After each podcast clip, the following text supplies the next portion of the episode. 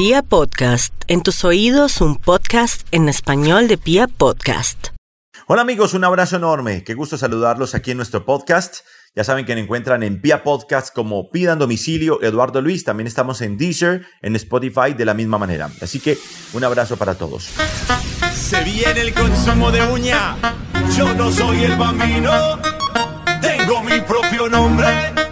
Yo soy Eduardo Luis, el que cuando relata redes rompe.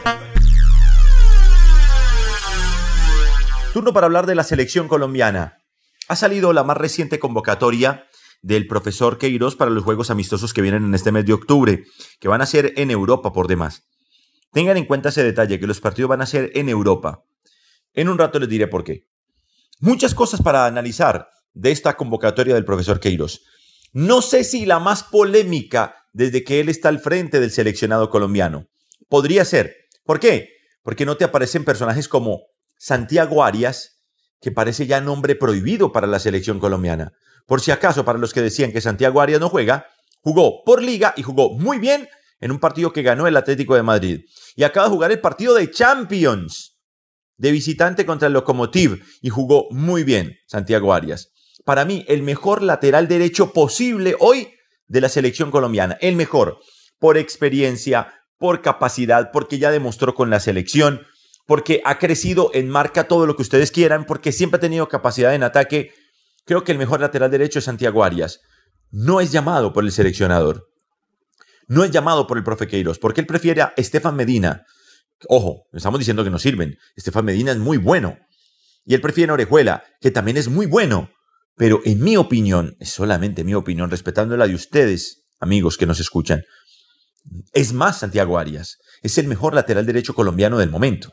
Juega en el Atlético de Madrid. Juega titular de Champions en un equipo protagonista del mundo del fútbol. Por favor. Bueno, polémico.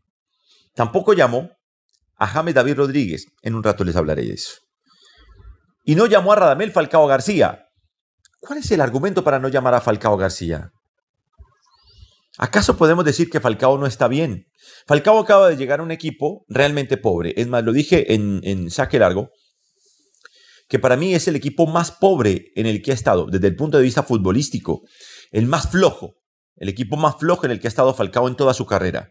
River fue mejor, Porto fue mejor, Mónaco fue mejor, Atlético fue mejor. Cuando estuvo en Inglaterra los equipos eran buenos, pero él venía de una lesión, no tenía nivel para jugar allí. Pero este equipo, Galatasaray, es flojo.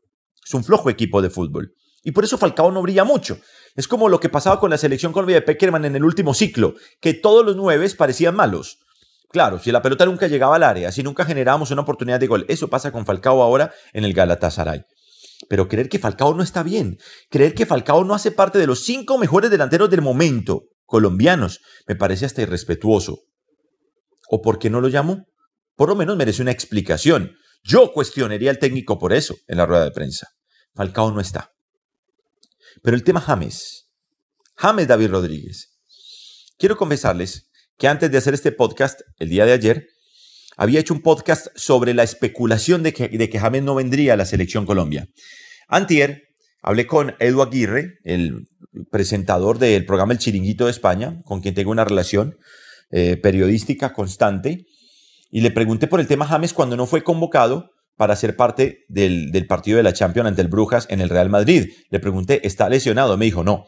Tuvo un golpe en el partido con el Atlético, tuvo un golpe, pero no está lesionado. Se entrenó normal con todos los compañeros. A mí también me sorprende, me lo dijo él y lo pongo entre comillas, a mí me sorprende que no esté entre los convocados para la Champions. Pero está bien. Y yo a Edu Aguirre le creo. Le creo porque además él dijo en ese programa, en el chiringuito, dijo que James Rodríguez no vendría a la selección Colombia porque tenía un acuerdo con el profesor Queiroz para quedarse en el Real Madrid y seguir demostrándole a Zidane que él tiene compromiso con el club. Que fue un acuerdo mutuo, que llegaron a un acuerdo Queiroz y James. Y ayer hacía un podcast sobre ese acuerdo. Porque recuerdo claramente en una rueda de prensa cómo el profesor Queiroz incluso se molestó por la siquiera insinuación de algún acuerdo para que algún jugador no sea convocado en beneficio de y dijo, no quiero nunca más recibir, dijo Queiroz claramente, no quiero nunca más recibir un mail de estos. Entonces creía que era para todo el mundo. Pero sale la convocatoria y James no está lesionado, porque no está lesionado, lo informó así Edu Aguirre, dice, no tiene ningún golpe. Además, el Real Madrid no ha sacado ningún parte médico que diga que está lesionado el jugador.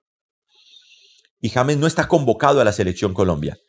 Y les decía que tener en cuenta que el partido es en España, en Europa, porque es que los partidos de Colombia son en España, ahí a nada, cerquita, a nada, a una hora de un viaje de James. Y James no está. Entonces hubo acuerdo, porque James está bien. ¿O es que James ya no es un jugador seleccionable? ¿O es que James ya no es convocable en la selección Colombia? O sea, llamar a Andrés Ibargüen, que juega en México, por encima de James Rodríguez, por ejemplo. Es cuerdo, es lógico. Tiene sentido llamar a Jairo Moreno por encima de James Rodríguez, por ejemplo. Y ojo que esos son muy buenos, es que todos son buenos, es que todos los que llamo son buenos. La pregunta es cuál es mejor que quién. James es, es, pieza fija en la selección Colombia y James va a ser titular siempre de la selección Colombia. Entonces armemos el equipo con James, entremos el equipo con James. Pensemos un equipo con James. No lo tuvimos la vez pasada porque estaba lesionado, entendible. Entonces probamos sin él y vimos que se puede hacer otro plan. Pero James está bien. Bueno, trabajemos el equipo con James. Por favor, creo que es un error no convocarlo. Ah, y acuerdos. A ver, perdónenme, pero yo recuerdo claramente aquel James que cuando estaba Peckerman vino acá en una declaración que causó mucho furor en España, donde se, le criticaba falta de compromiso, que Zidane no lo ponía y que le faltaba compromiso y no sé qué. Entonces James vino aquí y dijo, no, yo aquí en la selección Colombia juego hasta cojo. En la selección Colombia juego hasta cojo. Recuerdo que lo dijo. ¿Y por qué ahora no? ¿Por qué el cambio de discurso? ¿Por qué aquí no puede jugar cojo? ¿Por qué con Queiroz no jugar cojo? No.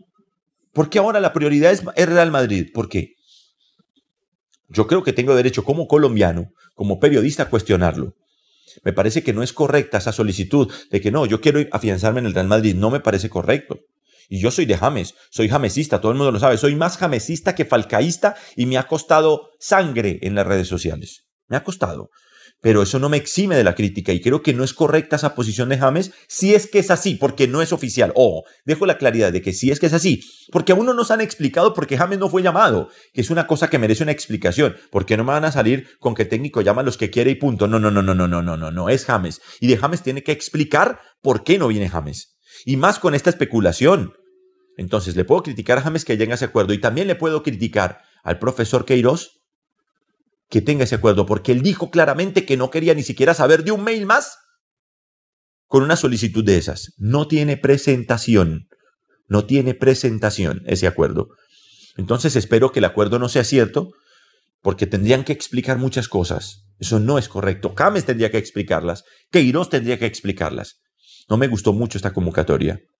Y me preocupa que Colombia sigue pensando en jugar con cuatro centrales en el fondo, siguen llegando Medina, sigue llegando Tecillo, porque va a poner cuatro centrales en el fondo. Y no vengan con el cuento de que Estefan ha jugado de lateral y que Tecillo ha jugado de lateral porque, porque lo hacen pero no son.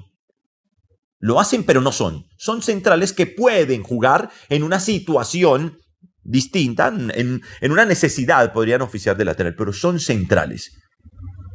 Entonces vamos a seguir jugando así.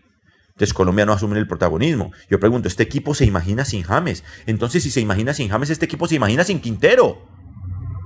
Por favor. Bueno, amigos, dejémoslo por aquí, por ahora de selección. Eh, muy atentos a una reflexión que voy a pasar en estos días. Por favor, compartan esto, descarguenlo, pásenlo a la gente, cuéntenle a sus amigos en redes si quieren, me ayudaría mucho. Que tenemos ya eh, este, este podcast en Pia Podcast para que nos, eh, nos puedan disfrutar, también en Deezer y en Spotify.